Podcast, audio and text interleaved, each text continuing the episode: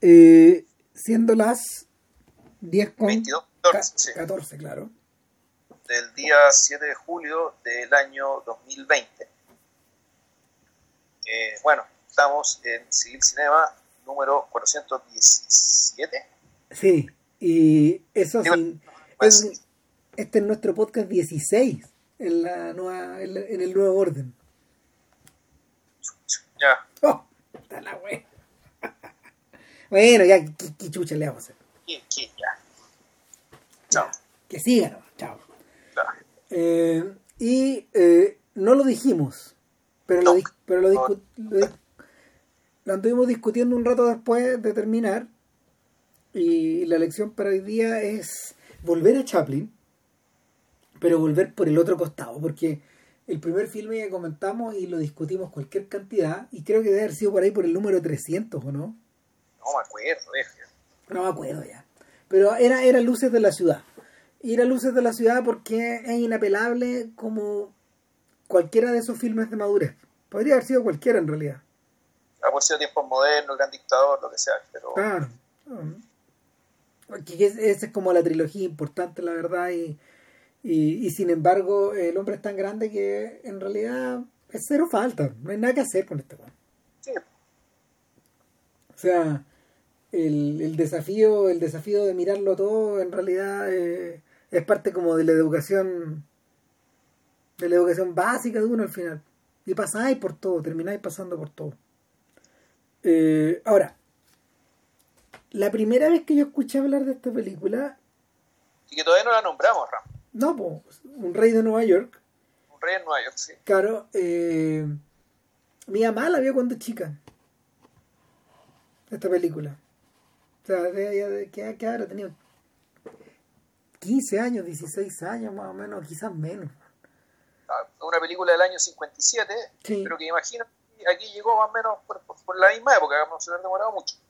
No, no, no, no tanto. Además, la popularidad de Chaplin es muy grande. O sea, el, para esa generación, para la generación de nuestros papás, eh, Chaplin es el personaje que, em, que protagonizó Candilejas y esta película. Interesante, porque, porque en realidad eh, los cortos, los, los cortos antiguos los tienen que haber visto en las matinés pero es difícil plantearse en un escenario donde eh, ese material que había sido filmado casi 30 años antes, 40 años antes, eh, no estuviera en circulación. Y de hecho el propio, el propio Chaplin tomó medidas al respecto, bien intensas, y, y se planteó en un universo donde, donde, donde sus películas no fueran conocidas no fueran conocidas mundialmente, como había pasado en toda la primera sección de su carrera, y, y las intervino, po, las remontó, la- les agregó sonido, les agregó banda sonora.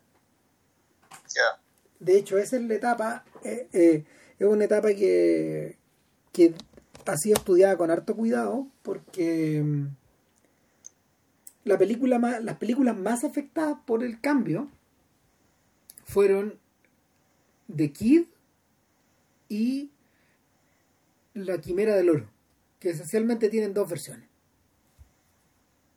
Son, de la del 20. claro, de hecho la, la versión del año 40 y algo, la del- ponte tú que sea el 46, la verdad no estoy muy seguro, eh, viene con una narración de Chaplin. Está narrada por él.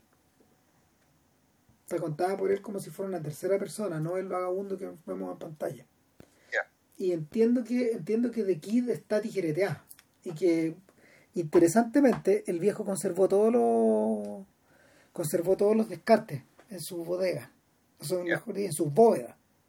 Es uno, o es uno de los pocos, probablemente el único, que de esos cineastas que tuvo el dinero y el interés en conservar su material. Desde el principio supo que que esto tenía un valor importante para él o era parte de él, no sé, pero eh, para cuando para cuando Chaplin empieza a hacer el remate final de la carrera en el 52 él ya había trabajado intensamente en la en la, en la reconstitución de la filmografía y, y estaba en eso. De hecho, el periodo en que él se dedica como a dirigir orquestas y todo ese tipo de cosas eh, corresponde precisamente a estos instantes donde el viejo está ocupado en eso y, y, y, es una ocupación que lo tendría lo tendría de cabeza durante hasta entrado los años 60 y de ahí aparece de, ahí aparecieron de ahí aparecieron cómo se llama eh, diversos productos. El más famoso de todos es una cosa que se llama The Charles Chaplin Review que yo creo que tuviste cuando chico en el Normandí porque ahí la da. Si viste, si viste los cortos en el cine tienes que haber visto eso. Ya. Pero tú viste tiempos modernos ¿no? no yo creo que vi el circo. En el cine. Y, y la quimera del oro también. Claro, todas esas corresponden a, la, las copias que, que el viejo despachó a mediados de los 60 al mundo. Y que acá llegaron más o menos en esa época. Y, el, la, seguramente deben estar hasta en las bodegas del Normandí todavía esas copias viejas. Y la, y la reventaron, pues. Así. Yo me acuerdo que salían los avisos en el diario y todo.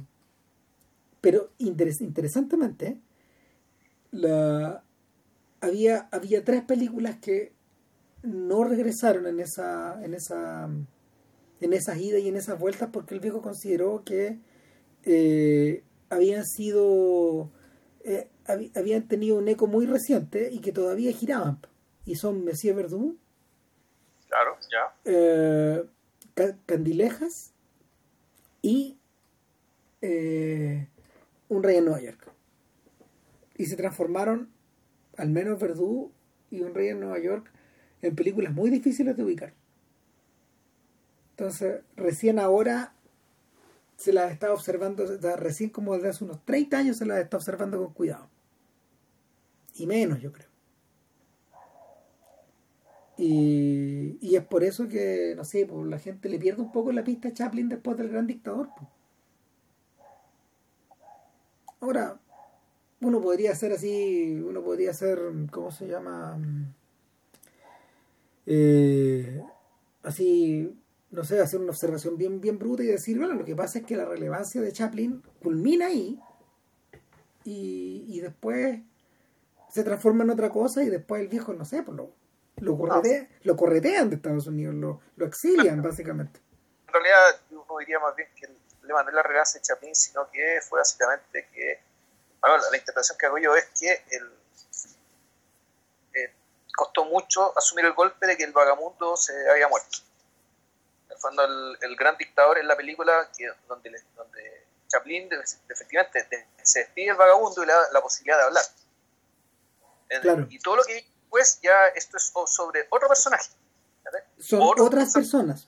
Son otras personas.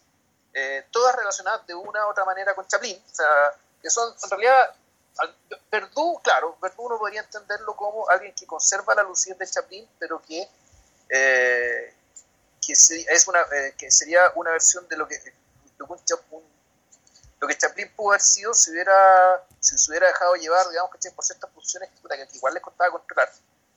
Digamos, yo lo interpretaría así. El caso de Candileja, el mismo Chaplin, pero con la hipótesis del fracaso. Sí. O sea, ¿qué pasa si Charles Spencer Chaplin, digamos, no, no, hubiera, no se hubiera convertido, digamos, en el, en el mogul el mogul del cine mudo y una figura mundial, sino que hubiera sido un decente artista de vodevil inglés. Como tantos otros que él conoció cuando era joven. Exacto, al cual simplemente lo sorprendió la vejez y la obsolescencia. Y, el caso del rey de Nueva York, yo creo que es el caso más interesante, o sea, no sé el más interesante, eh, pero sí es, me parece bonito el ejercicio en que Chaplin básicamente usa este, este personaje ficticio, este rey Shadow, de un reino eh, de, un reino de, Europa del Este. Seguimos habitando reinos falsos a propósito del podcast anterior. Claro, exacto. En algún parte nombra el país, pero da lo mismo, es un país que no existe. Y entonces este rey viene a ser una especie de... Es también, es, es, una imagen eh, mezclada, digamos, del, Chaplin que es, o sea, cómo se percibe a sí mismo, con lo que implica acerca de, percibir, de percibirse como un aristócrata pero también con rasgos que yo identifico como aquello que a él le habría gustado resolver mejor en su vida. Es decir, esto, el Rey Chadoff y el, personaje que crea para armar esta ficción es un personaje que está a medio camino entre como él es, como él es, como él se ve y como le habría gustado ser. Mm. Lo que, pues, esto lo hace muy distinto al vagabundo. Ahora, a eso tienes que sumar otra cosa. Y es que eh, para cuando para cuando se estrena eh, Un Rey en Nueva York, Chaplin está en otra etapa de su vida. Está, está afincado en Suiza hace rato y, y está viviendo está viviendo con Ona O'Neill casado con Ona O'Neill la última de sus esposas eh, y teniendo una familia ya una, familia, una, familia, una familia establecida como nunca había tenido como con cinco seis cabros chicos. Paulatinamente sí. No no pasó de la noche a la mañana pero, pero claro, empezaron a, empezaron a aparecer estos, estos, estos, hijos y, eh, y, él se transformó en un, en un padre viejo. Eh, es medio similar, es un fenómeno similar, es interesante, fíjate, es un fenómeno similar a lo que, al que le, al que le ocurre a algunos, no sé, a, a, estos directores que se casan más viejos, como Polanski o, o Woody Allen. Y que han tenido, y ahora son gente de 80 y, de 80 y tantos años que tiene hijos chicos.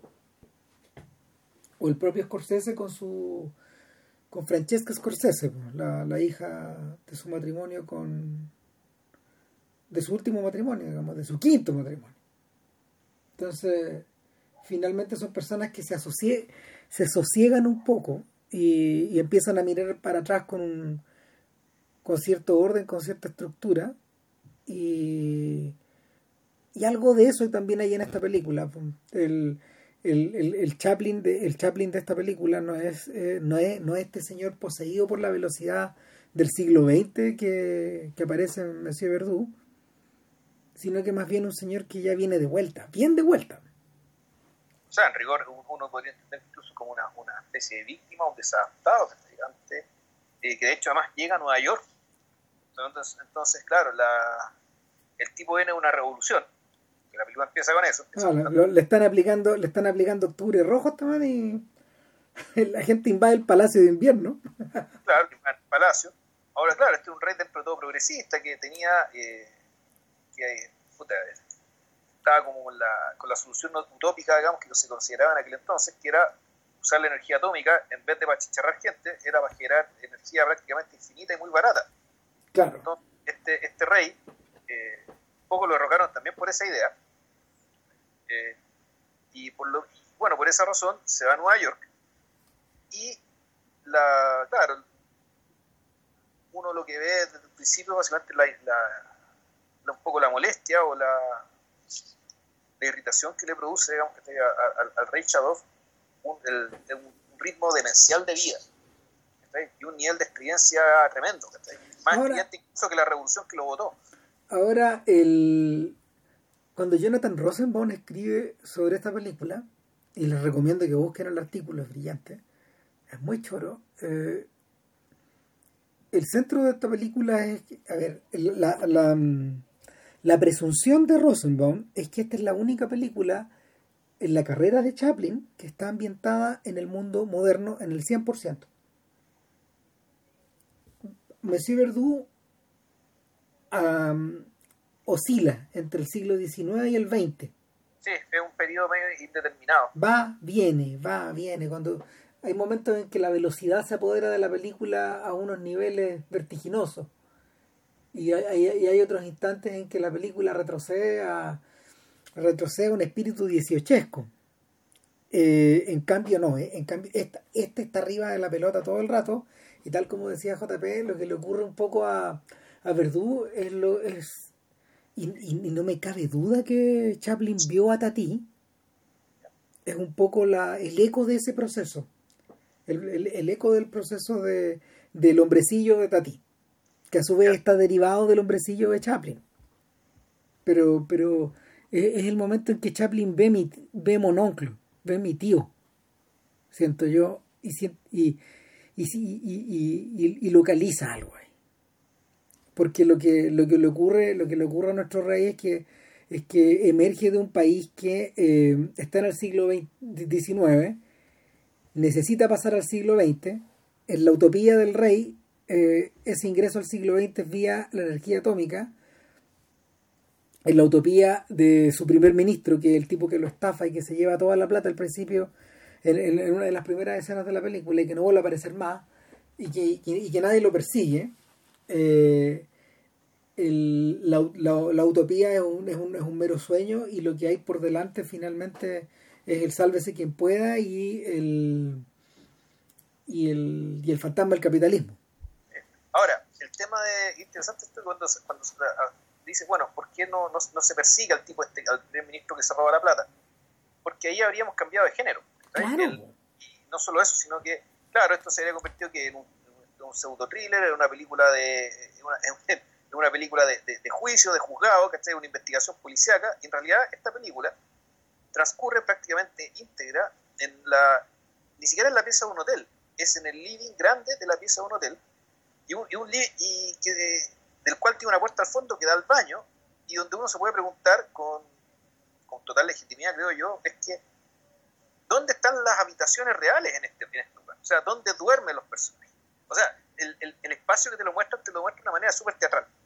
¿ya? Como si lo único que fuera necesario es que esté decorado y una puerta al fondo que da al baño y uno ni, se, ni se pregunte de la verosimilitud del espacio. ¿Por qué? Porque en realidad la película uno podría entenderlo como una especie de un pseudo sainete, una especie de comedia teatral, dispuesta de esa manera, digamos, y donde efectivamente el, prácticamente, no sé, pues 60-70% digamos, transcurre en este living gigantesco eh, dentro del, del Hotel Ritz en Nueva York. Entonces podría estructurar digamos, la película pues, efectivamente como las cosas que van pasando, que, van, pasando en este espacio. Que, por una parte, y, ahí la película también está genial, pues básicamente por superponer dos tiempos tan distintos. Por una parte, la lógica teatral de este espacio, y por otro lado, la lógica del panóptico, de la televisión y del, y del reality permanente, digamos, al cual es, al cual es tentado, o mejor dicho, lo llevaron engañado para el reality, Como claro. engañado aquí a nuestro rey. Eh, eh, lo llevan engañado por un reality a, través de una de sus debilidades, que son las mujeres jóvenes. Cosa extraída del Chaplin real. Sí, sí claro. Y, y, donde también, como la, el carácter fabulesco de, de, esta historia, parte también con detalles súper, con cosas bien inverosímiles, digamos, pero como este es un sainete, se perdona, como por ejemplo que eh, la joven que atrae este, al rey al, reality, que no es, no es eso, no existía el concepto, pero eh, Chaplin es tan visionario, digamos, que lo estaba ilumbrando el año 57, es que porque en, su baño, en el baño al lado, hay una niña cantando y que se cae. O, o, hace un ruido, y resulta que el baño con el otro baño están comunicados por una puerta, bueno. Bueno, eso pasaba antes, ¿eh? No, lo que yo sabía que existían eran que en algunos hoteles muy, muy viejos, los baños tenían dos puertas, era un baño por cada, por cada dos, eh, un baño por cada dos habitaciones. No, pero, hay, pero hay, hay yo he estado en piezas de hoteles que están interconectadas. Y que la puerta está cerrada, trancada, pero que se abre. No, pero no a través del baño. O sea, sí, pero a través de un baño, pero no de un doble baño siendo que los dos baños tenían tina, por eso es muy raro. Todo es posible. finalmente, finalmente es como una especie de juego también. O sea, el, a mí lo que me llama la atención es que eh, el comentario, el comentario, el comentario de Rosenbaum a mí nunca se me olvidó porque eh, creo que lo leí antes de ver la película. Yo tengo que haber visto esta película no sé si a principios o a mediados de los 2000 por ahí. Cuando logré localizar, la, tuve que subastarle nivel, la cajita de Chaplin que traía estas cosas que bueno, no existían estos DVD, estos DVDs que, que, fueron editados más tarde vía los franceses, pues, vía la MKD, la colección de MKD. Y, de Marín Karmitz, claro. Y el, a mí lo que me llamó la atención, ya en ese momento, eh, guiado por Rosenbaum fue esta presencia permanente de los medios la publicidad y la mm, y la interacción que estos personajes que están acostumbrados a escuchar radio tienen con la televisión. Ahora, Chaplin no está solo ahí.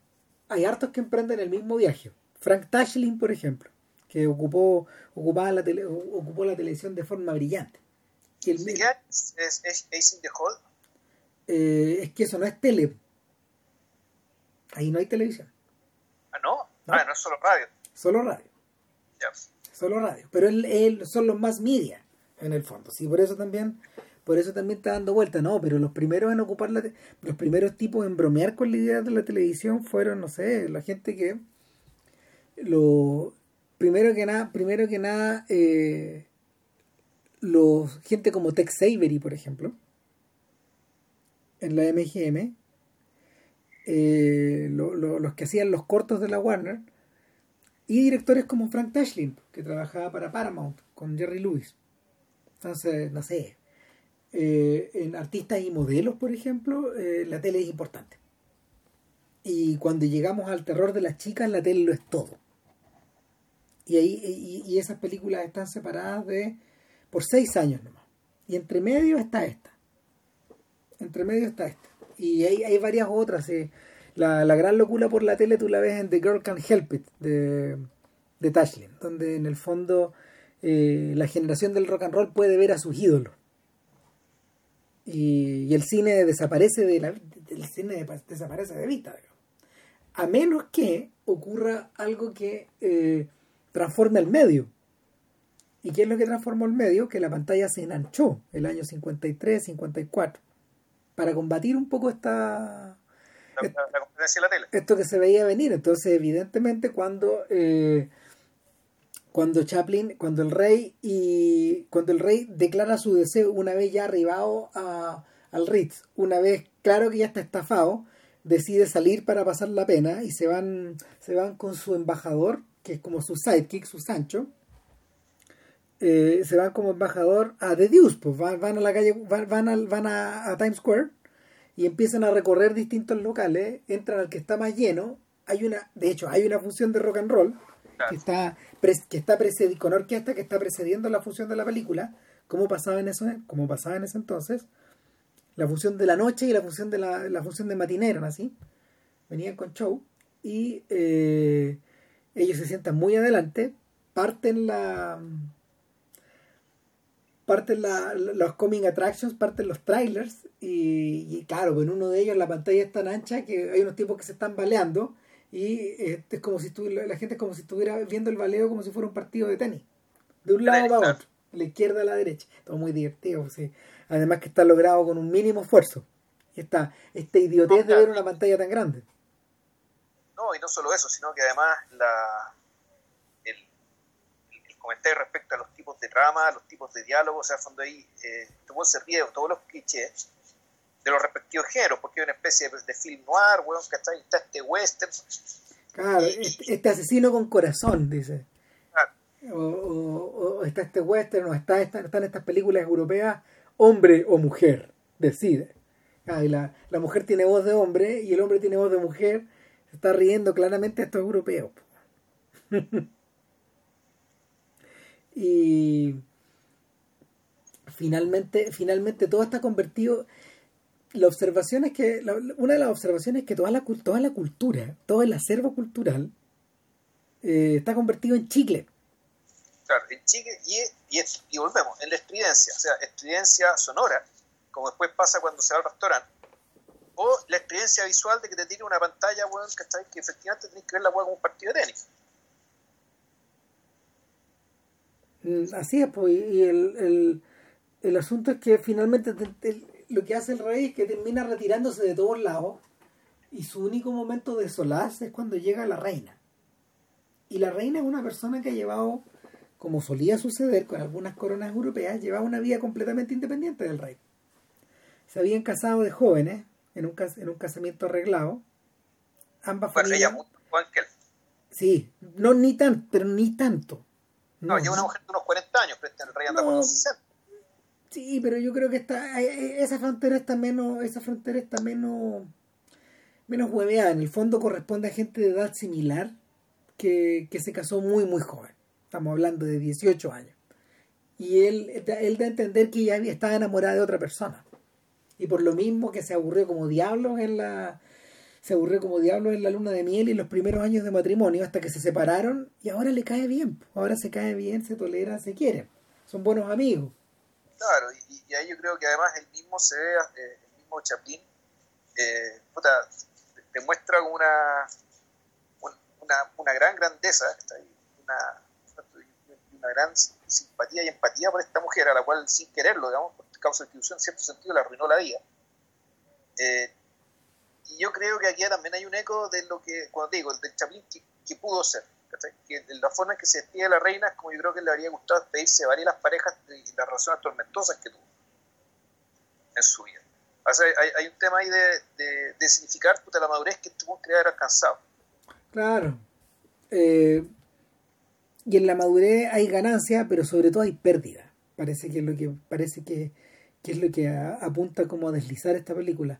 A propósito de eh, a propósito precisamente el tema es ser absolutamente consciente de la pérdida, no dramatizarla, ponerla ponerla en perspectiva, es decir, esa escena, esa, esa conversación con la reina, como que te transmite un poco todo eso, la comprensión diáfana, digamos, de qué fue lo que pasó, qué fue lo que salió mal, de por qué no podía salir bien. Claro. Ahora. Y, que sin embargo no hay, ningún. Y, por lo mismo no hay ningún resentimiento, ninguna. Nada, nada, nada bueno ni malo lo cual aferrarse, sino que, no, puta. Eh, comportarse un poco con la, a la altura de las circunstancias, que una vez que tú entiendes cuáles son las circunstancias. Ahora, la película, la película tampoco explora ese camino, porque si no sería sobre otra cosa. Igual, igual que lo que hablamos delante. Sí, es que la película en realidad es otra cosa que tiene, que pareciera que se va a meter en muchas cosas, como que las deja pasar. si hay, una especie de, hay una especie de ligereza te, transcurre todo, que, que, eh, que, resulta toda la película y que resulta todos los posibles conflictos en los cuales este sujeto se mete. Claro, si continuara por esa línea, llegaría al mundo de Lubitsch, a Heaven Can Wait, de hecho que es la gran película de Lubitsch sobre la pérdida. Y algo que ya se había insinuado, había insinuado Ninochka. Ahora bien, eh, el que estaba explorando precisamente en esos mismos años ese tema y que continuaría encima de eso era Wilder. Wilder que ocupó a Audrey Hepburn para parearla con Gary Cooper en Love in the Afternoon que precisamente tiene como tiene, tiene algo de esa es un filme también sobre la pérdida sobre el dejar atrás pero claro eh, la película no sale tan bien y Wilder afina Wilder afina el tono y lo y lo va modelando después en, en The Apartment y lo vuelve a tocar en Irma la Dulce y después ya lo vuelve a tocar en Sherlock Holmes y en Avanti que son las películas que son las películas donde donde más, donde más, donde reflexiona de forma más madura sobre el asunto. Pero claro, no el, Rey de Nueva York no es sobre eso, porque, porque el, filme sigue flotando. De hecho, la película se la película se termina de armar en la infausta cena reality a la que lo, a la que lo invitan, a la que lo invita la Miss Kay, que resulta ser no una damisela en apuros, sino la conductora de un programa de televisión nocturno que en connivencia con en connivencia con con una vieja de la alta sociedad de, de Nueva York que deja... lo, llama, y lo huevea y lo huevea y lo huevea y lo huevea. La señora Campbell, no me acuerdo cómo se llamaba. No acuerdo, se qué mierda, bueno. Claro, eh, hasta que el viejo acepta porque la cabra va a ir. Claro, lo sienta en el lugar de honor. El lugar de honor está frente a una cámara de televisión que está escondida que está filmando todo. Y cada cuanto suena un timbre y cada vez que suena el timbre, nuestra conductora tiene que hacer su mención su mención comercial y, y, lo hace mientras está lo hace mientras mientras está conversando con Chaplin y aquí llama la atención algo eh, al contrario de lo que ocurre en Messier Verdú y al contrario no, no miento al contrario de lo que ocurre con, con Candilejas que, que es un filme complejísimo y que, es de podcast de hecho como todo lo de Chaplin eh, el gag y, al contrario con lo que uno tiene asociado a Chaplin, el gag, todos los, los gags acá son verbales. No son físicos, como en el 80% de la carrera de este artista. Entonces, eh, los dos principales son, bueno, este, este, estas salidas de libreto o, metidas de libreto, metidas en el libreto del, programa de esta, de esta mujer, de esta mujer joven al que Chaplin no le quita los ojos de encima y, y nada, porque se le señalan en el momento en que tienen que empezar a hacer la mención y Chaplin empieza a interactuar con ella muy confundido, se volvió loca esta mujer porque está, está, está primero, primero está eh, auspiciando un desodorante. Chaplin inmediatamente empieza a tomar el olor de si está sucio, digamos, si está pasado, si no se bañó. Eso por un lado. Y lo otro, eh, el, el, otro gag es a propósito de. Dentro, dentro, de eso, dentro del chiste de los comerciales, es a propósito de una de una pasta de dientes. Misma historia, digamos. Entonces Chaplin se siente fuera de lugar, etcétera. Lo otro es que ella le tira la lengua lo suficiente como para que él haga una representación en cámara. Y, es divertido, porque no sé, es Chaplin jugando a ser Olivier. Entonces en algún momento le dice, podría dar el monólogo de Hamlet, pero hay dos maneras. Está la manera eh, exánime y anémica y está la manera encendida de hacerlo. Entonces un tipo del fondo, un sujeto que de hecho está que lo único que quería era que se acabara esta velada, dije, por favor que no sea anémico, y em, empieza a atacar el monólogo de Hamlet como si fuera una metralleta, y todo resulta muy televisivo. Y, el rey de un día para otro, sin darse cuenta, se convierte en una personalidad. Y ese es el tema de la eh, película. Claro, y en el fondo la película se, trata de eso. Eh, y también yo creo que en el fondo esta película es también, aparte de ser el retrato, eh, es también un poco la autobiografía. aquí Chaplin básicamente está contando, digamos, que lo que fue para él convertirse súbitamente en una celebridad mundial, en este caso una celebridad, Estados Unidos, un país tan, provinciano, tan ensimismado, digamos, que ser estrella en Estados Unidos te hace creer que eres una estrella mundial. Muchas veces lo eres, muchas veces no, otras veces no. El, aquí, claro, aquí lo que, lo que veo digamos, es, la, es un poco el, recordar y remirar el tránsito digamos, de esta experiencia vital. Pero volvemos, está con la experiencia con los años, con los años atrás. Claro, ahora yo le comentaba, yo le comentaba a JP que es en ese mismo periodo en que Chaplin empieza a trabajar en el otro gran proyecto del final de su vida, que es la autobiografía. Que no es cualquier libro. O sea, la autobiografía de Chaplin fue una curiosidad en esa época. Yo tengo autobiografías de esa época. Donde tú tengo la de Fred Astaire, que es un, libro muy dignificado, donde él dice cosas re interesantes, pero básicamente es un repaso de las distintas cosas que le pasaron en su vida. Pero no es un libro personal. Es un libro donde él cuenta sus anécdotas. Entonces, eh, eh, es un libro que en el fondo le escribe un poco por encargo. Porque la gente está interesada en saber qué, pensaban de él. Eh, hay, otra, hay otras estrellas como Talula Bankhead que al revés. Eh, solo podían ser personales y en la misma época redactaron unos libros unos libros escandalosos donde se hablaba de todo. Sin embargo, eh, sin embargo, dos de los proyectos más importantes de, de autobiografía de la época corresponden a personas del cine mudo, de la era del cine mudo. Uno de ellos fue la autobiografía de Lillian Gish. El libro tiene un título insólito, se llama Mr. Griffith, The Movies and Me. Ojo con el orden. Esa es la, autobiografía de, Lillian Gish. ella se pone en tercer lugar.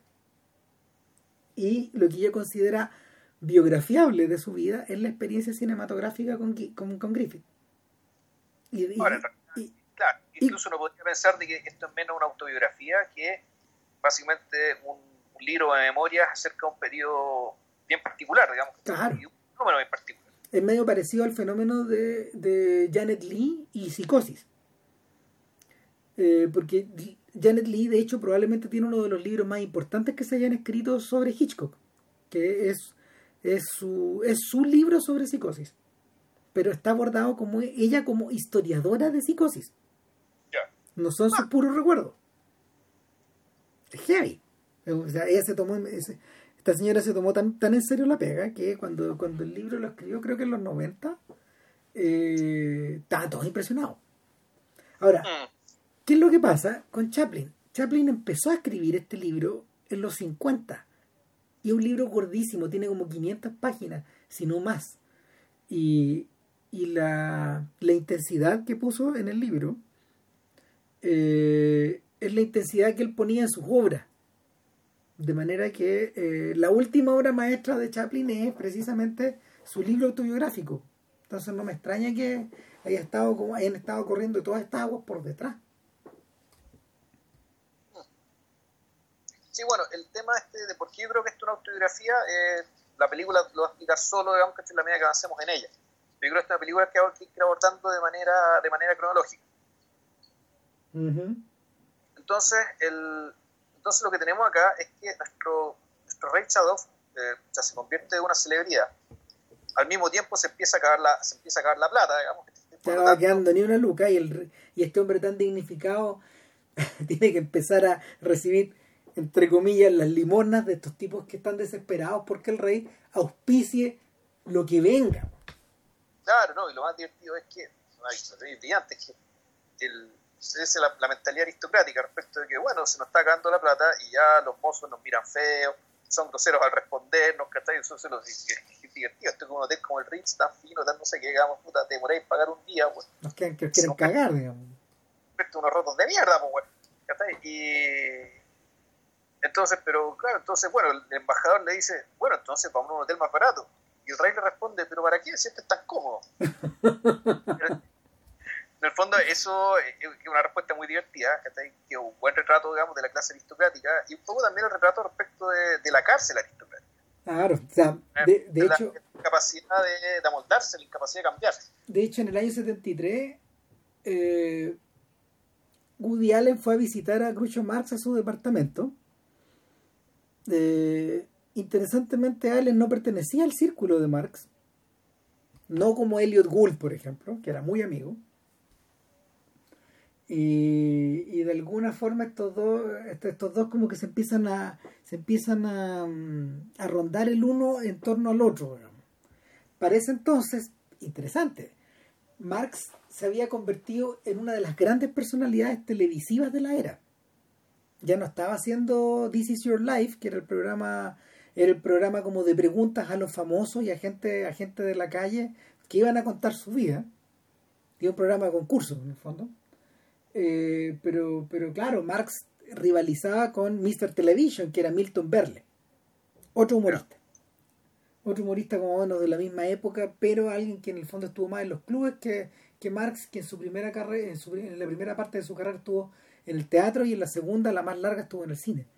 Pero eh, Marx le cuenta una anécdota de, de cuando era muy recabro y andaban girando andaban girando en unas compañías infectas a principios de la década del 10, a mediados de la década, claro, a principios de la década del 10 con, con Chaplin y otra gente. Se conocían un poco entre todos. Entonces, eran unas pellejerías tipo tipo la quimera del oro, donde no sé, no llegaba a comerte el zapato, pero sí pensaba en comértelo. Entonces, él, él dice, yo nunca fui muy amigo de Chaplin, pero sí me, nos impresionó muchísimo que este sujeto que habíamos visto, pero en las últimas, en 1913 o 12 por ahí, se convirtió en el hombre más famoso del mundo de un momento a otro. No pasaron muchos años y, eh, no sé, 10 años después nos encontramos con Chaplin y muy feliz de, de recordar todos estos momentos, todos estos momentos todos estos momentos atroces que pasamos juntos, nos invitó a la casa, fuimos todos los hermanos, Nos atendió un mozo con librea. Eh, cada, plat, cada, cada, cada, cada, cada tiempo de la comida estaba serviendo un plato distinto. Y hubo un momento en que me fijé en los cubiertos y eran de oro, y y, le, dice, y, y, y Allen, Allen, se caga, y como que le, dice, bueno, ¿y, qué, de qué hablaron? O sea, Chaplin era el que estaba más interesado en acordarse de lo pobres que éramos. Y de... Bueno, y nosotros seguimos siendo medio pobres, decía este man.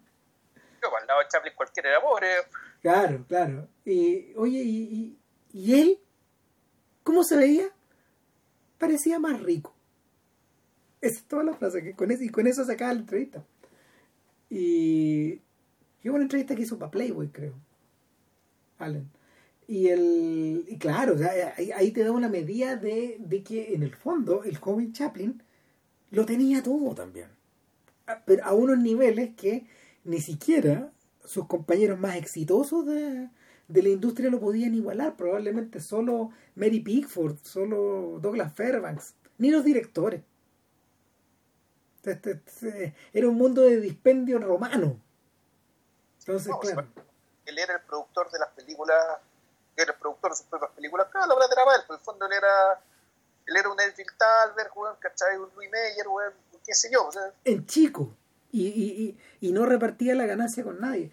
El, el, el único sujeto del que yo sé hoy día que, corta que corta como 40 centavos, como corta el 40% del ticket que tú vayas a comprar es Clint Eastwood. Ya. 40% del ticket que tú pagáis para ver la mula es para él. En todos lados. Eso te da una medida del poder de, claro, de estos compadres. Claro, que, son acuerdos que están negociados de hace tanto tiempo que ya no los podéis mover tampoco. Entonces eh, es un poco eso. Y, claro, pues el rey se mueve un poco en ese mundo, en esa lógica y como que en realidad no, no, no es capaz de mirar para abajo, digamos. El único momento en que el único momento en que esa autoridad o esa o esa mm, esa autoridad regia eh, se ve cuestionada es cuando acepta un día en medio de toda esta locura de gente que le empieza a pedir autógrafos de gente que lo pilla en la calle, lo reconoce, que no sé, o sea, si estuvieran hoy día se sacarían selfies con él. Eh, es cuando visita el orfanatorio. Y, es un momento donde, no sé, uno de los... Eh, es, una, es una visita que él acepta, él acepta hacer eh, como una obra social y claro, los cabros, los bellacos que viven adentro, que están, que son más libres que él. Lo que pasa es que, bueno, es que ahí está otra cosa, este otro palo que está pegando Chaplin, y esto ya es que, de fondo, en, la mentalidad, en la, la mentalidad que suele ocurrir entre los hombres progresistas, ¿cachai? Pero que envejecen, ¿cachai? Que básicamente él va a un experimento de educación progresista, ¿cachai? Con estos métodos donde los cabros son más libres, donde se relaja, donde se relaja la disciplina, donde en realidad no se cree mucho en la disciplina. Y el cuadro que muestra, que muestra Chaplin al respecto, puta, es bien... Lamentable. Es bien, lamentable, es decir, el, o sea, es, ambivalente, porque por una parte, efectivamente, tenía una gran cantidad de cabros chicos haciendo puras huevas, ¿cachai? La están pasando la raja, ese es el, asunto.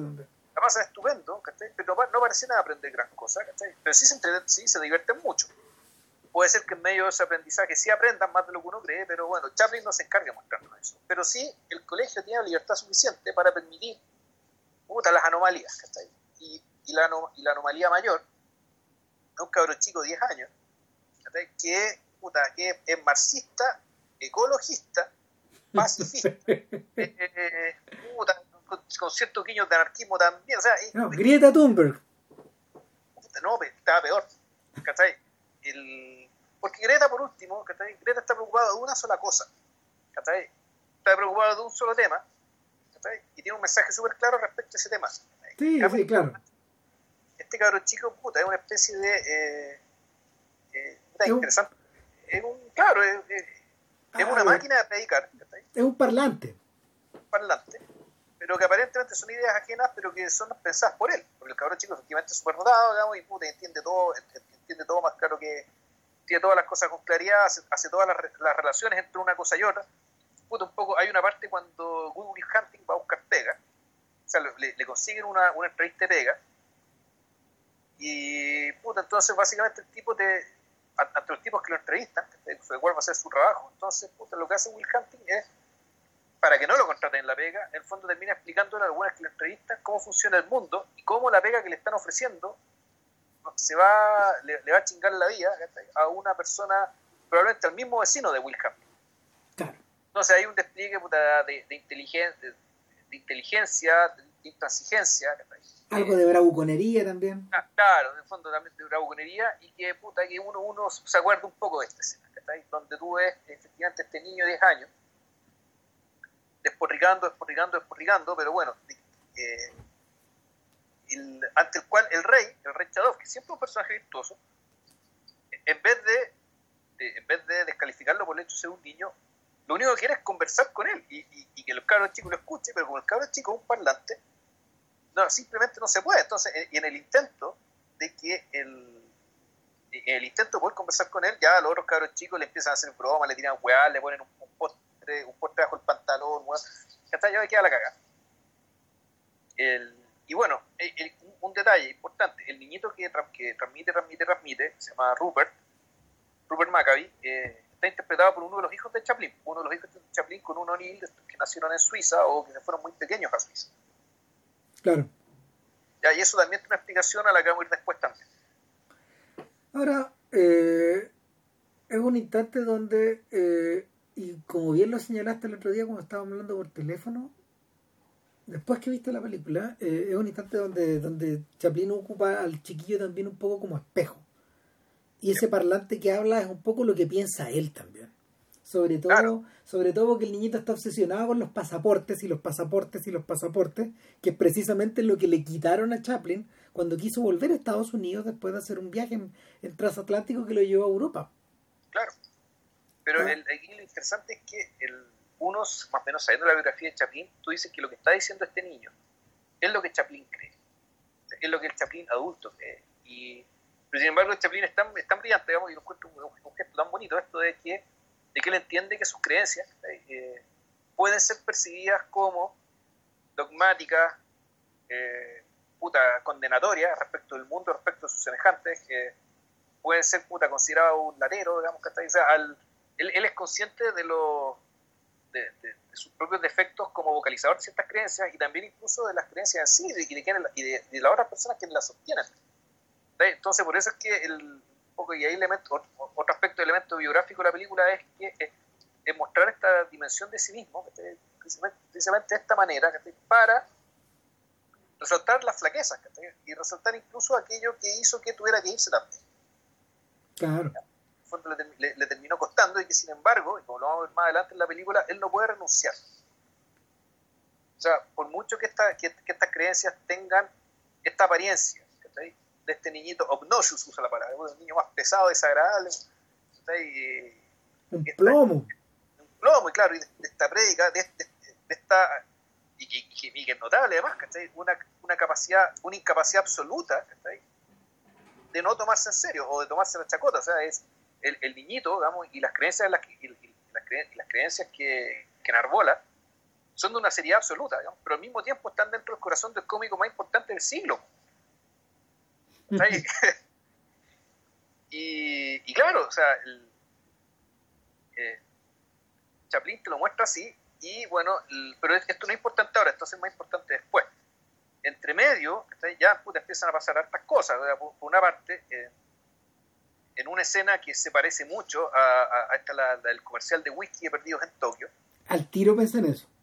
Al tiro, al tiro. Donde, claro, el, rey para poder sentirse cómodo empieza, hay, un, largo, más que un largo, pero un largo, una accidentada puesta en escena con el mayordomo respecto de cómo tiene que ser comercial y qué tal, Entonces, en realidad, es una, eso no es cómico. La preparación es muy larga.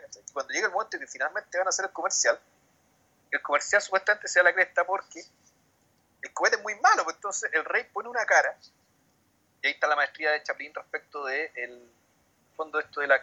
claro, decía Ram que no hay comedia física, yo no estoy tan seguro, no hay comedia física del cuerpo, pero sí comedia física del, rostro. Ah, no, yo me refería a la escena en particular, hay harta comedia física también, sí, sí, la mantiene Chaplin, pero pero está como está como está como repartida, digamos, y expandida.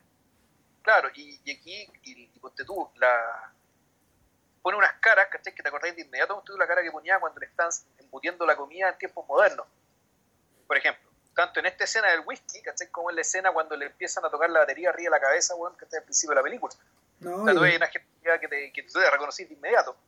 Sí. Y, y, muy, muy, también es muy bonito, es súper bonito que, eh, que Chaplin haga un tipo de película distinto, pero que te, te deje muy claro a través de, las de las citas que en ningún caso está renegando del, del, de sus películas más viejas ni el tipo de humor que hacía. Más bien al revés. Al revés lo, exalta y lo enarbola, y hay una escena maravillosa al respecto, que es cuando, eh, eh, ya cuando se mete en el se mete derechamente en la hueonera, digamos, que te empieza a, ganar plata como loco, como Dalí, haciendo comerciales de cualquier cosa. Claro, está, está, convertido, está convertido en alguien tan famoso que se puede vender el agua, se puede vender el agua del enjuague, de la boca, la gente la compra, pero. Lo que, lo que sea lo compra, entonces pero llega un momento en que, eh, no me acuerdo a partir de qué, a partir de qué situación, el demonio, aunque esta mujer lo tentó el principio. Eh, pero, por, pero por otro lado, por otro lado, a ver, ojo, la relación con ella, o sea, ella actúa un poco como el demonio, en el fondo que, que le dice, haz esto, haz esto otro, este es el camino, este no. Él, él acepta un poco reluctante, pero también se deja llevar, en parte por la curiosidad y en parte porque le atrae la energía de ella también. Si no, es una relación que eh, de hecho eh, tiene, tiene aspectos medio platónicos y está, está remarcado así, tal como pasaba, tal como pasaba con la con la, con la bailarina que de la cual de la cual es el, sponsor en, en, en, en, Candileja. Claro. Y, y, que, que acá de alguna manera esté evocado en, este, en ella, digamos eh, sus aspectos más, eh, a ver, recreando un personaje que es harto más frívolo, que está metido en el sistema, pero que de alguna forma igual lo quiere, digamos. O sea, ella, quiere al viejo. Pero si, si lo pensáis, el... lo que pasa es que, bueno, aquí nos vamos a... Te alejaste, te alejaste. Y creo que hay que... ¿Perdón? Te alejaste del micrófono. Ya, espérate, lo que pasa es que tuve que ir a hacer... Ah, ya. Me, me alejé del del link. Ah, ok. Eh, ya, ¿se escucha mejor ahora? Sí, acércate un poquito más, eso. Ya. No, lo que pasa es que el, en realidad tú también ves este personaje y te acordás de inmediato de. Perdón, de, por una parte, del personaje de Ellen DeGeneres en TV. Más cerca, más cerca. ¿Aló? Ahí sí. Tú inmediato el personaje de Ellen DeGeneres en el TV. Y también un poco el personaje de Laura Lilly de, de Tuman Show. Sí, Que es la que lee los comerciales medio, medio el, pero sobre todo el personaje de Ellen DeGeneres, aunque que esto que el, el fondo que sea una mujer, que es una mujer la que, la que tienta a este hombre, eh, para meterse en para meterse en esta camisa once varas. Pero, pero, pero, pero, pero, eh, yo creo que la conexión con Ellen está, eh, está más cerca que la otra, porque, porque Lini es una figura que es fría en Truman Show. Acá no, pues esta figura es cálida y hay, y hay complicidad entre los dos. Y finalmente el viejo la pasa chancho con esta cabra. Lo que pasa es que la figura de Nora Lini es la que leía los comerciales. Sí. Entonces la que era la misma situación, donde, donde, donde Truman le pregunta, pero ¿a quién le estáis hablando? O sea, ¿por qué me cambié el tema por qué estáis hablando hacia allá? Es realmente la misma situación. Pero hay, el, punto es que el, hay un tema como con la tentación, digamos, que viene en forma de mujer, incluso, incluso aunque no haya interés sexual en ella, como el caso de Truman con, él, con Ellen. Pero claro que a este hombre es la mujer la que lo lleva, lo lleva de la mano. En cierto sentido lo, lo seduce y le promete algo, y le está prometiendo algo. Y en cierto sentido lo cumple, porque en realidad hay una escena donde este sujeto se le tira encima de una forma que hoy día no podría ser aceptable en una película. Se, se, le tira encima así como si... Y ella efectivamente pone cara de sorpresa como si... Y una cara, una cara de sorpresa en que tú decís, no, no es claro en principio que ella esté... que ella agradezca esto que está pasando. No, claro que no. De hecho, está, ella está media confundida y todo cuando le está en la sesión fotográfica, claro. Pero el el, te queda claro que sí, pero no, fue a mí, fue a mí fue inquietante ver esa escena, güey. ¿Cachai? Aparte, y, volvemos, y esta es otra cosa que también me gustó de la película, que en fondo el, son estas cosas medio introspectivas que tiene el rey, que es algo en realidad tú no te esperas, que tú sabes que a él le atrae, pero tú no te esperas que este viejo va a reaccionar así. Lo que pasa es que lo que pasa es que el rey eh, la, la, figura la figura del rey la figura del rey eh, está interpretada precisamente por un actor o una personalidad que tiene una carga tan grande que supera la figura del rey. Hay, hay un juego hay un juego interesante acá. la, figura está súper dignificada, no hay nadie más digno que él en pantalla, pero da la casualidad, es, como si lo interpretara Marlon Brando. Eh, el, Marlon Brando de después del padrino cualquier cosa, cualquier cosa que hiciera Brando después de eso iba, iba, iba, iba a estar con toda la mochila atrás. Entonces, eh, Chaplin supera esta figura del rey y la rebasa.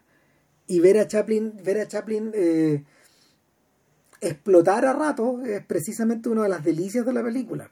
O sea, eh, puede explotar en, un sentido inquietante y descuadrado, como que es lo que acabas de describir tú, o al revés, puede explotar, por ejemplo, en ese instante en que, eh, en el peor de los consejos, ella le dice, ¿sabes qué? Tu cara se está empezando a caer, loco. Estás un poquito viejo, tenéis, ojeras, va a haber que ir al cirujano plástico. Te vamos a estirar. Eh, primero está horrorizado el sujeto, pero después, después él parece entender que eh, es un que es un es como se llama, es un plus para su carrera, para su carrera de personalidad. Bueno, eh, interesante. Eh, las operaciones de cirugía estética son bien antiguas. O sea, de hecho, probablemente la estrella que fue más afectada por eso fue y que mejor partido le sacó fue Dean Martin. Porque, ah, por la nariz. Por la nariz, pues esa, esa nariz está operada y quedó muy bien de hecho, la nariz. Le, le, cambió el, le cambió el rostro y definió el rostro. Cuando uno ve la nariz antigua, la nariz del joven Dino, es una nariz como italiana, como la de, la de Stallone. Eh, es, una, es una marraquera pegada a la, cara. Es como, es como ese chiste de Condorito, en que, en que Garganta de Lata se va a operar la nariz. O creo que es Eugenio González. Y entra al quirófano y le quitan esa le, le, quitan ese baguette que tiene encima. Y, y los médicos están muy contentos y, después de eso le dice bueno la operación salió 20 millones de pesos y Garganta de Lata dice no tengo ah ok. Corte de nuevo al quirófano y esta nariz preciosa que tenía le devuelven la marraqueta es un poco y precisamente lo que pasa en esta historia el viejo le dice no hagan, no haga movimiento, no haga movimiento alguno, descanse, descanse ese rostro, para que esta nariz que le estamos ah, poniendo la no solo la nariz, vos lo eh, Claro, la, la, la, la, papá, eh, las cejas, eh, las bolsas en los ojos, todo salió. Y, está inconocible y es muy divertida la forma en que maquillan a Chaplin porque efectivamente casi parece otro actor parece otra persona, pues, entonces cuando la reacción cada vez que alguien lo ve que lo conoce, dice, ¡ah, mierda, weón! Claro, ¿quién es este weón? Horrorizado. Hasta ella quedó impresionada y después dijo, no, si ya me estoy empezando a acostumbrar hasta tu cara nueva. Y, lo, lleva, lo lleva donde unos cómicos y aquí viene lo que había adelantado tú, que es una especie de homenaje. Volvemos al terreno de Candilejas, volvemos al slapstick. Claro, al, slapstick más antiguo, y donde en, en, vez de parecer viejo y anticuado, la gente está toda cagada de la risa y la gran paradoja y la maravilla de la película es que el único que no se ríe es el mismo Chaplin. No puede hacerlo. Pero no puede. Eso es lo, maravilloso, aunque que la, en realidad la, la mega impostura que hay detrás del hecho de cambiarse de cara, por el fondo eso es lo que hace, puta, le pide, le pide reírse con su propio arte. Claro, eh, eh, eh, equivale a sacarse el bigote que se pintaba con tizne. ¿Cachai? Este bigote que se ponía encima. Claro, entonces después de, eh, después de esta extraña puesta, de, este mirarse al espejo de manera tan rara, eh, puta, efectivamente la, la, operación se da a la cresta y como, bueno, esta película no, aguanta, no aguanta más, la cara, la, cara literalmente se cae, Y, él se la firma con las manos y dice, muéstrame, jamás, dice él. y cagando. Entonces, bueno, vuelve, vuelve al quirófano y le dejan la misma cara que tenía antes. Calo garganta lata, pues. Igual que el chiste con Dorito. Igual el chiste con Dorito es lo mismo. Entonces, claro, la fábula, digamos que esto es. Puta, esto fue el paso en falso. O sea, eh, al igual que el Rey Lear, siendo viejo, también puede dar jugo, ¿cachai? Pero trata de no darlo tanto. Claro, podéis, podéis ser un bobo también. Y, y, y, y interesante, en, en, en, al contrario de lo que pasa con Lear, eh, Chaplin parece decirnos, y no hay nada de malo también.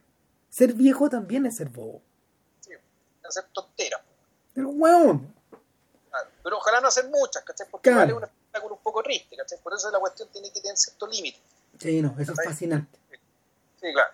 Entonces, eh, y, de, y, y, y, de ahí para adelante, eh, el rey en el fondo parece, parece agarrar su propio vuelito, con, su, con sus transmisiones, con su con su séquito de gente, la gente lo adora. él, ni él mismo parece entender muy bien por qué, pero como él está tan cómodo dentro de su cuerpo, pareciera ser que esa comodidad se proyecta. Sí, claro, y por eso digo, digamos, yo creo que esto era lo que sentía este weón cuando, puta, después de haber hecho sus películas en los años 20, donde efectivamente, puta, lo conocía todo el mundo, todo el mundo lo quería, era realmente adorado. donde, eh, mira, ¿cómo será, cómo será que en los archivos de Roysar la empresa de Chaplin, existe una, un apartado especialmente dedicado a la gente que venía a ver a Chaplin. Ya. Y ahí es, desde Lloyd George hasta hasta Winston Churchill. Ya. y eso era carta. Y claro, la creme de la creme de la creme de la creme visitaba los estudios. Y él, evidentemente, destinaba algunas tardes efectivamente a no a dirigir, sino que a trabajar, o, a, a, a, meterse en el rol de, a meterse en el rol de Charles Spencer Chaplin. Y también ser muy digno y ser el, el monarca que recibía esta gente, porque... Eh, una visita de Estado, ¿Habrá conocido a Trotsky? Yo creo que también. Vaya a Sí, a mí me da la sensación. Lo que pasa es que la, la cantidad de gente que visita eso es alucinante, ¿no? Es que de no creer. Y, y las más importantes están todas conservadas. Claro, y eso multiplícale, claro, y además, y eso la película te lo muestra, las cartas de todos lados. Claro. La gente le pide cosas, o eh, el mismo. Dale, no. no, porque el mismo, el mismo, el mismo de alguna manera le da continuidad a eso, hasta que un día, hasta que un día en pleno invierno, en esos inviernos neoyorquinos donde donde la gente se congela, vemos a Rupert caminando por la calle. ¿Está parado al lado del hotel? No, llega hasta el hotel. Ya. Lo fue a buscar. Fue a buscar al viejo, y, y, este, y este viejo se baja del auto y lo ve. ¿Qué estáis haciendo acá, loco? Y tenéis la ropa mojada, no, entraste cagando al tiro para adentro. El, el, chico dice, pues, ¿usted se acuerda de mí? Sí, claro, pues es el más pesado que conocí. Claro, el único weón que me ha tratado mal en mi visita a la ciudad.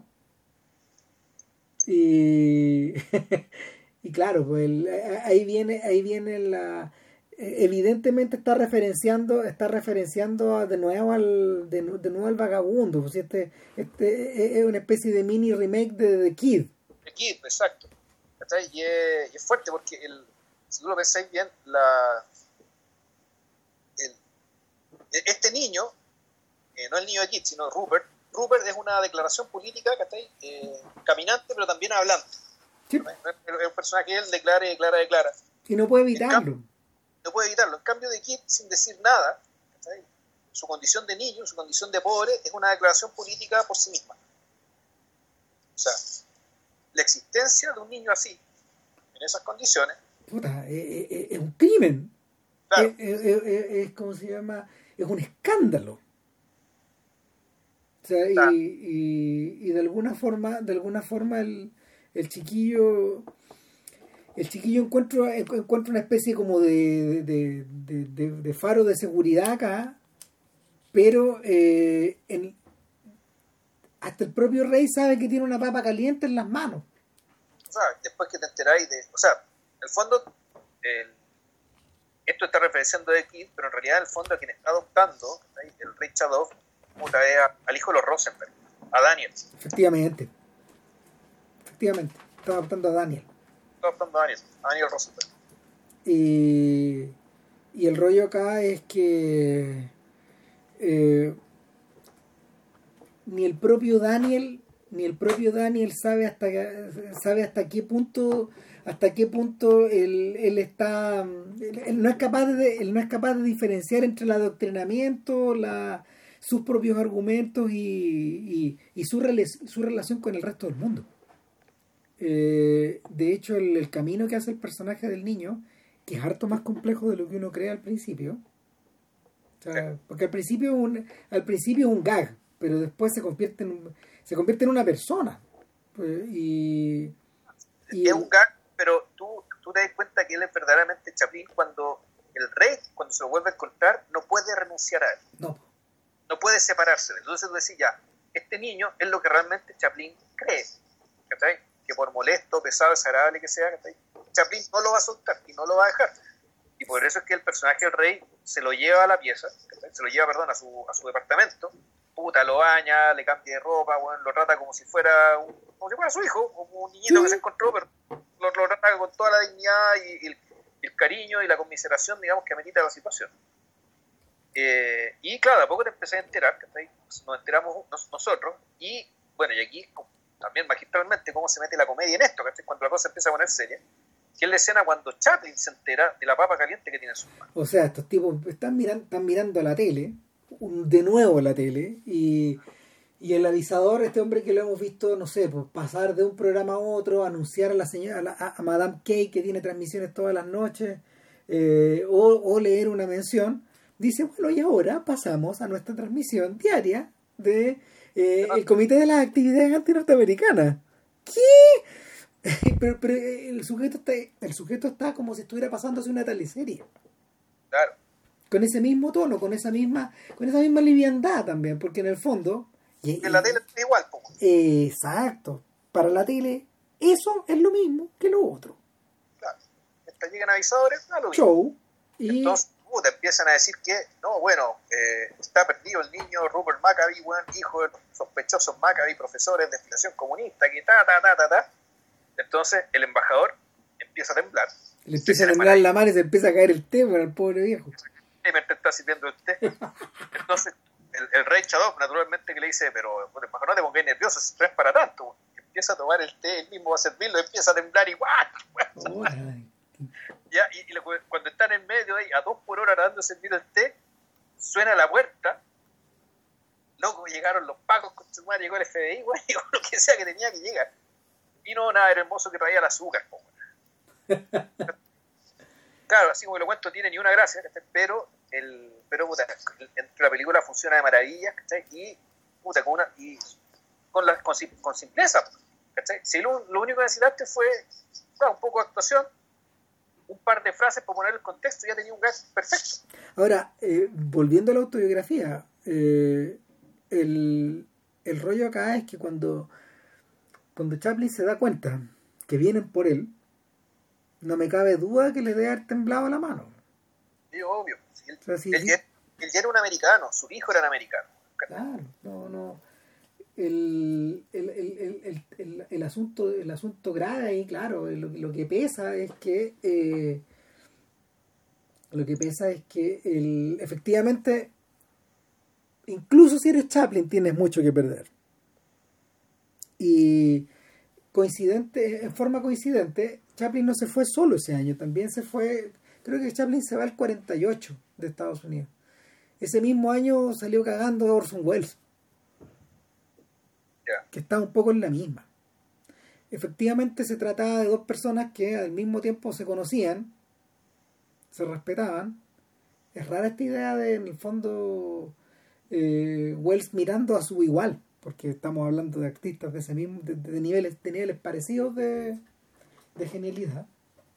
Eh, Wells le tenía un poco de mala porque, según él, eh, la historia de, de Monsieur Verdoux, él se la contó a Chaplin y luego él armó, él armó la, el guion. Él armó el esquema del guion, el esquema general del guion en torno al personaje de Landru que es un personaje que evidentemente a Wells también le interesaba hacer. Y, y hasta donde entiendo yo, eh, en los créditos de, de Monsieur Verdú está el nombre de Wells, que es algo que Chaplin nunca hizo por nadie, loco. ¿Y por qué Wells le tenía mal entonces? No, porque hubo un, un, momento de tensión ahí en ahí, porque, porque en la primera versión de la película el nombre no salía. Ah, ya. Claro, viejo cabronado, pero lo, lo, lo, manipuló hasta, hasta, hasta allá, digamos. Allá, ponme. Po. Y, y bueno, es en ese periodo donde, donde van por ellos. Y estos dos se arrancan de alguna forma, de manera más o menos discreta. A Wells no se le podía quitar el pasaporte porque era americano. Pero como que se le invitó a irse. Váyase mejor. Y, y esencialmente porque estos dos no tenían no tenían la menor el menor deseo de testificar. No, claro. Ninguno de los dos. No, no, eh, eh, hubiera sido un carnaval no es lo mismo no es lo mismo un Gary Cooper que cagaba la risa fue a testificar porque bueno era muy de derecha yeah. a, a, a, dar su opinión como americano en el fondo no, no fueron a acusar a nadie pero fueron a, a dejar claro de qué lado estaban claro eh, hay, había gente como Bogart por ejemplo que, que como Bogart o John Huston que que eh, no simpatizaban para nada con esto y mascaban clavos por detrás, pero tampoco tampoco se les llamó. Yeah. Eh, pero era evidente que a Chaplin y a, a Wells se, se, los iba a citar por su perfil. Entonces no tenían, no, no, no tenían otra posibilidad de virar que la de virarse. Y, y claro, todo esto también se mezcla con una escena en que por fin llegan los los, los, hombres de la comisión atómica, que era la visita que habían estado esperando antes de antes de que la vía de la, que antes de que la vía y el perfil del rey cambiaran de giro. Claro. Por completo. Llegan, los atiende el cabro chico, suelta el discurso, los viejos se ponen a pelear con el cabro chico, y en una escena que está fuera de cámara se arregla todo cuando cuando cuando el rey y cuando el rey y el, y el, y el embajador llegan, pero pero pero es interesante que Chaplin disuelve el McGuffin que había llevado la película al principio en la nada. Claro. Él, él, dice, bueno, ¿y qué pasó? ¿Están interesados en los planos? No, mire, la verdad es que no les interesó el tema. Y se acaba, el, se acaba la discusión, güey. No. Se, se, se, disolvió, se disolvió la utopía. Exacto. Y lo que, lo que debiera, y lo que debiera ser muy tremendo pareciera no significar nada en absoluto. Es bien impactante, bueno. Lo que pasa es que esta película está heavy precisamente por lo mismo, porque en realidad nada significa nada en absoluto. Son las cosas más terribles que sí. terminan disolviéndose en la, en la nada misma. Termina significando poco, digamos, y esto tiene que ver también, yo creo, con el estado de ánimo de un señor ya que viene de vuelta, un señor ya mayor. Es que básicamente, y no es que sea ciego a la tragedia, ¿cachai? Pero que simplemente se da cuenta de que no sacáis nada profundizándola, no sacáis nada perpetuándola, ¿cachai? haciendo grandes gestos que hagan eco de ella. Eh, y con esto me remito básicamente al cierre de la película. El, aquí lo que pasa es que, el, bueno, después de mostrarte la, la, película gasta tiempo de mostrarte cómo funciona el Comité de Actividades Norteamericanas, que por lo demás, para cuando la película se filmó, ya no corría este comité. Ya no existía, ya, lo, habían, lo habían aplanado, por suerte. Claro. Y aún así, claro, Chaplin filmó esta película en, en Stapleton, en, en, un estudio en Londres. Por todo lo que vemos, salvo algunas escenas aéreas que, que aparecen al final, eh, todo lo que vemos de ese Nueva York en realidad es un estudio en Londres. Sí. No, no, no, no, puso un pie en Estados Unidos para filmar esto. El, el tema es que el, te muestra cómo funciona el comité. Cuando se hace público, con, una escena, con un montón de escenas de, equivocaciones que ocurren dentro del hotel, entre medio, puta, que escapando del, del escapando de los, de los tipos que lo están que lo están espiando y toda la vaina. Efectivamente, puta, se descubre, se sabe que el niño está en el hotel, llegan los pacos, se llevan al niño del hotel, y ya por ese hecho de tener al niño del hotel, nuestro rey Chadov queda citado al Comité de Actividad Norteamericana, donde hay un tipo que lo persigue, es una escena que es coreografiada en medio de una, multitud, una, una pseudo multitud dentro del lobby del hotel, para que le entreguen su poema, digamos. Claro, eso es lo que él cree y hay todo un enredo de idas, de vueltas y, finalmente resulta ser otro caso autógrafos, pero mientras está firmando autógrafos por culpa de este weón, le llega, le llega la citación. Claro, y la firma. claro, y el abogado le ha dicho, no firme nada, no firme nada. Entonces, este buen puta, como de una celebridad, estar firmando autógrafo cada rato. Pues, claro, volvemos a la huevonera en el fondo, claro. Es, insólito, ¿no? no te es, es, interesante esto de que, eh, a pesar de que te advierten que hay ciertas cosas que son intocables, no te puedes deshacer de ellas porque tu perfil es más que eso. Y eh, eso, eso hace referencia quizá también a, a, los momentos en que Chaplin la anduvo, la anduvo jodiendo pesado. Eh, hay un instante hay un instante que es impresionante en su biografía que es cuando se fuga que, es cuando se fuga con la copia de, de Kid está en la mitad del montaje vienen por él también de nuevo pero esta vez la corte que, que porque Lita Gray la esta esposa, esta esposa semi esta esposa posadolescente que él tuvo, que, que se, se, casa con ella cuando, cuando es menor de edad, de hecho, y, y, que, y que luego y que, y que luego le, le, le, complica la vida hasta, hasta el punto de que en el fondo viene una orden de que, de, de, de, que, tiene que presentarse al tribunal y si no se va preso. Eh, Chaplin se fuga con la película para seguirla montando. Pierde la razón pierde la razón. Bueno, abandona Los Ángeles y continúa, se va con, se va con la moviola eh, a, a, otra, a otra ciudad. Creo que se va, se va a Las Vegas, ¿no? O sea, o no existía, o se va a Nevada. Porque se sí, escondido en un hotelucho de mierda, digamos, y, ahí continúa el montaje de la película, eh, eh, que es una de las anécdotas más sabrosas que están en el filme de, de Attenborough, con Downey. Que no sé si sea película de podcast, pero puta que es buena. No, es una buena película. No es de podcast, pero es buena. Lo que pasa es que el material el material es muy bueno con el que está trabajando también y la actuación y todo. Entonces, entonces en medio, en medio sea, eh, eh, parece, parece, dejar, parece dejar un recordatorio de que eh, el, el hecho de tener un perfil tan grande, de ser tan famoso, te devora y te lleva a ser huevada. Inevitablemente. Inevitablemente te vas a haber metido en el, te vas a haber metido en el, en el remolino. A menos de que te, te bajes de la moto como, como le como, como distintas personas han hecho, como no sé, en el caso estaba pensando, a propósito de comediante, estaba pensando en Jim Carrey, por ejemplo.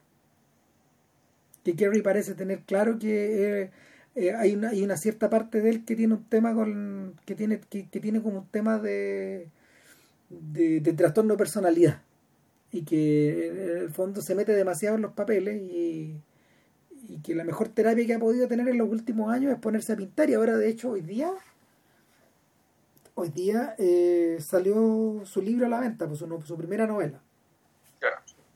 Interesantemente sale publicada el mismo día que sale publicada eh, Antkind, de la primera novela de Charlie Kaufman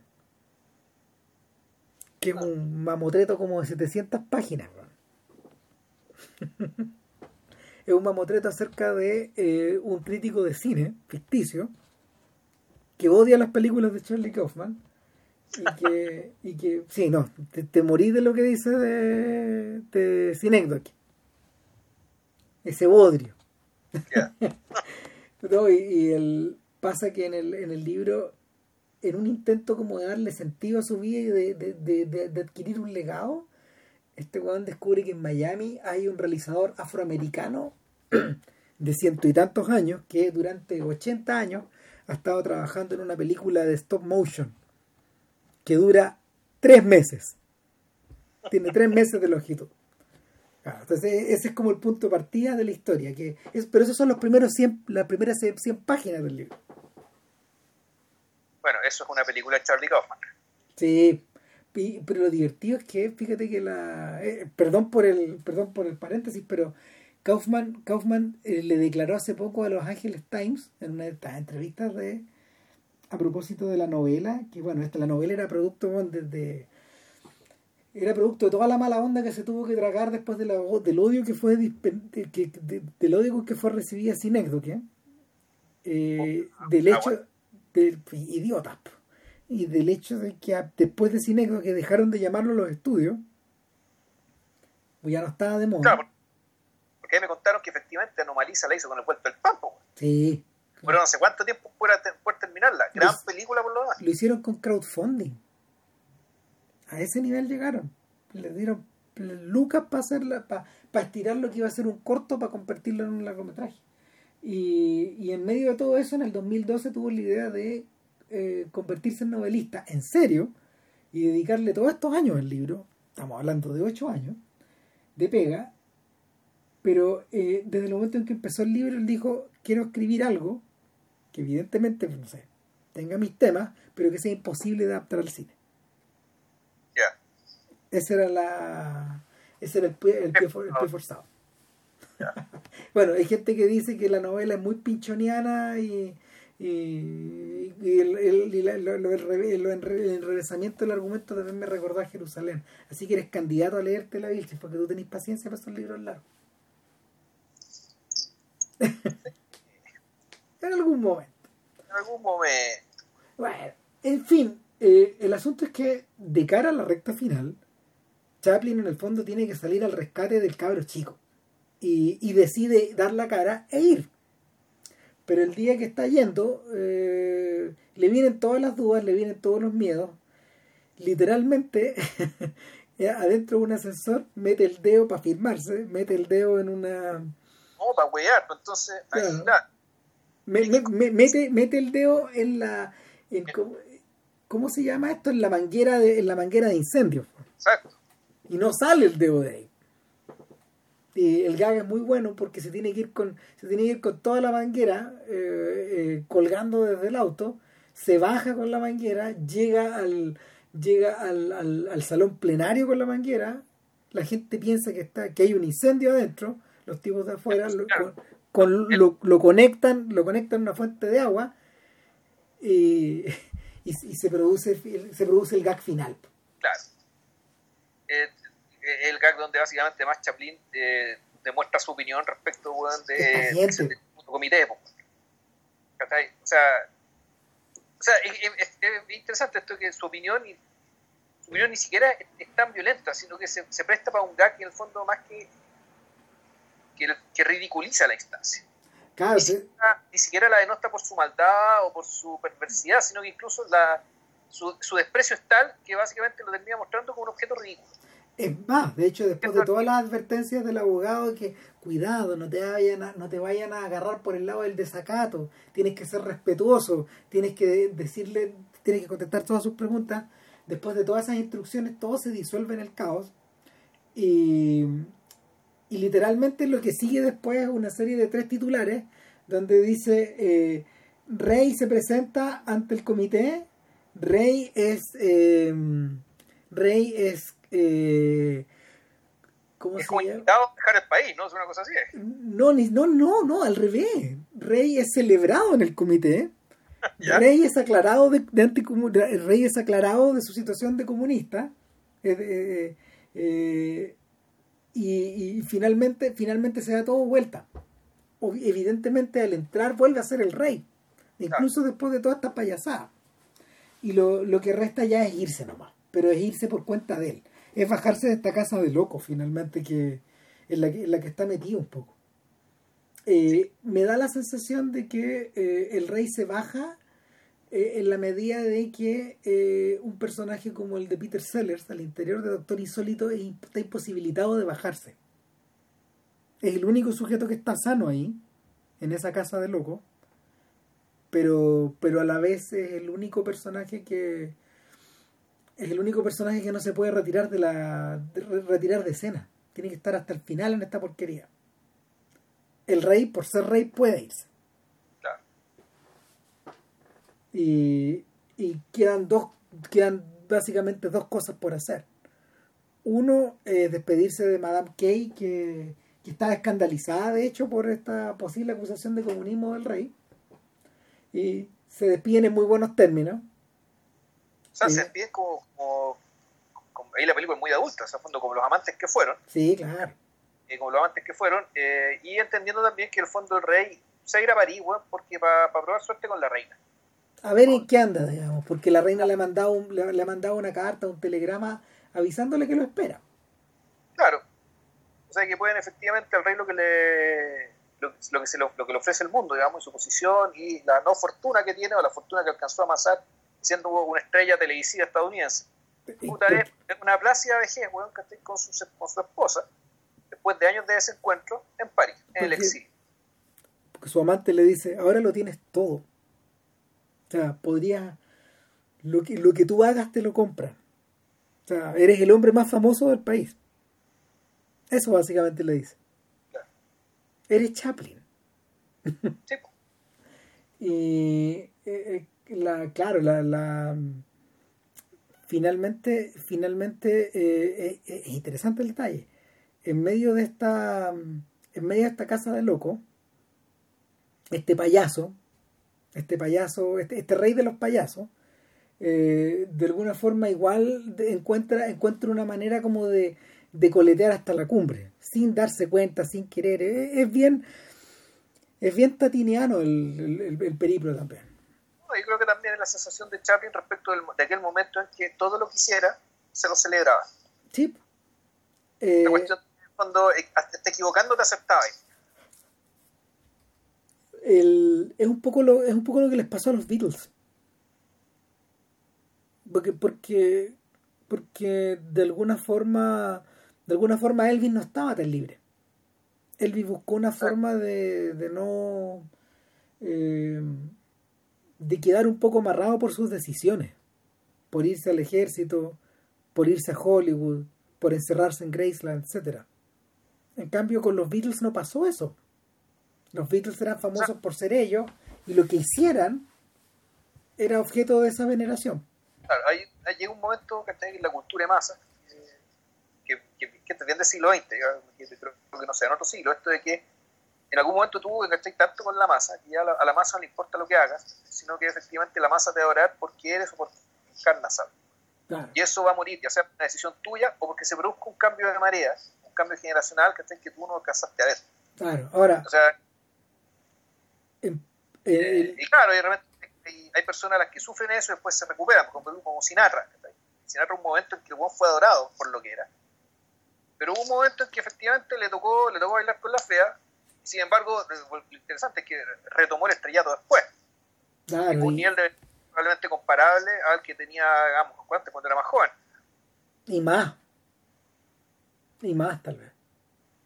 Eh, el asunto es que eh, eh, la última escena, interesantemente, no está dedicada a esa despedida con el personaje femenino, sino que a la visita de nuevo al orfanato va a ver a Rupert a despedirse de él. Y. Bueno, y ahí. Y el, final, es, el final es amargo, Es, no, para mí es, ahí la cuestión se te abre, eh, se te abre un hoyo negro gigantesco y sin embargo, el, la película no es que lo trate con ligereza, sino que el, el, personaje está a altura. Y eso es lo que te decía respecto de la, la, forma de tomarse las cosas de un hombre que ya viene de vuelta. Claro. Eh, que la tragedia ya no tiene sentido profundizar. No, porque... no tiene sentido ahondar en ella, no tiene, no tiene sentido eh, reflejarla para que rebote, digamos, ¿cachai? Y siga sonando. Aquí lo que ocurre, y lo contamos, por si no, eh, porque bueno, es importante para la, para la conversa, pero si, si todavía no la película, que no, que eh, equivale spoiler, así que paren y vean la película y después retoman. Lo que pasa es que efectivamente los papás de este niño estaban sospechosos, de, eran sospechosos de comunismo, de hecho ellos habían sido, habían sido comunistas, ya no lo eran, pero estaban obligados a delatar gente y no querían hacerlo en una escena anterior, cuando el investigador está con el niño y le dice, mira hijo, yo, yo te estoy viendo sufrir, o sea, se lo dice, ¿eh? Eh, y una manera de, que, de, que, de que estén más tranquilos es contándonos cuáles son los amigos de tus papás. Y claro que es una manipulación atroz, pues, porque, porque finalmente, finalmente eso significa eh, hacer desembocar la traición, la traición en el niño. Claro. Que es algo indecible también. Sí, pues es una. Es, lo que pasa es que la, aquí, aquí, Chaplin, de manera muy ligera, muy como la pasada, eh, yo creo que ahí es la acusación más feroz respecto de lo que le pasó a él en Estados Unidos, porque básicamente lo que hace es comparar Estados Unidos con un régimen totalitario. Porque básicamente usaba a los niños como delatores, bueno, algo que hacía Stalin, algo que hacía Hitler, eh, puta, y por lo tanto Estados Unidos con su casa de brujas se bajó, se bajó a ese nivel. Y, pero, y, eso y eso ya es un palo gigantesco, pero lo que, lo que, lo que es más terrible, digamos, es que el niño está muerto por dentro. Cuando... te lo muestran, ya cuando se están despidiendo, ya el niño no puede parar de llorar. El, el, y además está absolutamente solo porque los otros niños, bueno, siempre estuvo solo, pero los otros niños eran un salvaje tan preocupados de cualquier hueá. Y el profesor, en cambio, no tiene ninguna comprensión respecto por lo que le está pasando, sino que en realidad todos lo tratan de él como si fuera un gran patriota. Claro. Entonces, puta, la, es, es una tragedia.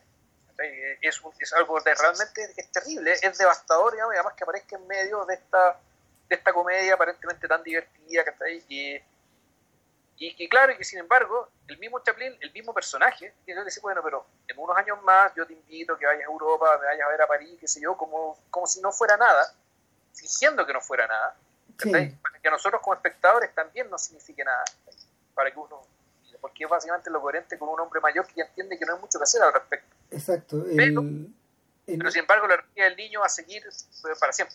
en la mirada de Chaplin tú notas que este hombre le toma el peso a la tragedia. Sin embargo, como adulto hablándole a un niño, él le dice, todo esto algún día pasará.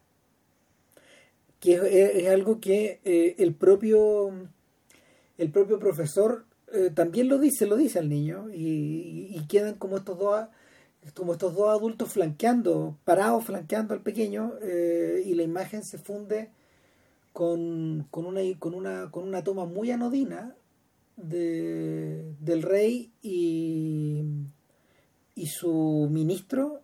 Y el embajador. Perdón, del rey y su embajador arriba del avión alejándose de este Nueva York. Claro. Y, y, la película acaba. Hey, no, rojo. ¿Sabéis qué? El... Hace unos, hace unos días atrás, o unos meses atrás, no me acuerdo, un sujeto en Twitter empezó a postear eh, una serie de imágenes sobre el final de Ice White Shot.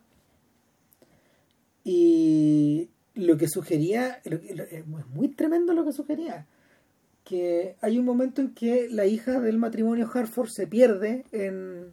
La juguetería, ¿no? En Toys R Us, claro, en la juguetería, en, este, en esta juguetería inmensa que ya no existe, está cerrada. O sea que, perdón, que ya, ya se acabó, digamos, se acabó la empresa. Quebró Toys R Us. Claro, hace años ya. Un par de años atrás, no sé, tal vez más. Y, ah, acabó el comercio electrónico como tanto. Claro, y, y el tipo dice, ustedes fíjense, ustedes bien, ustedes fíjense bien en los personajes que están cerca de la niña. No, no son caras que uno ubique. ¿Qué? El tipo pone después unos fotogramas de los Illuminati de Sidney Pollack los tipos que están rodeando a, a Ziegler en la fiesta. Y son ellos,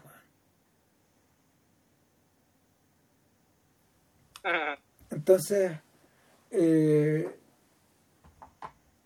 todo esto está enterrado en este final también aparentemente anodino de Ice White Shot. Que, que, no sé, porque te, que te dispara la que te dispara la, la, la, maledicencia y las interpretaciones para hartos lados, pero lo que hay, lo que está de fondo finalmente es que hay harto más acá de lo que ustedes creen. Sin embargo, este final es todo lo que yo quiero que sea. Es un poco esto es un poco esa la sensación de, este final que, que queda enganchado en una tragedia que no se te olvida. Y que claro, es, algo tan tremendo que es, medio similar al final del gran dictador.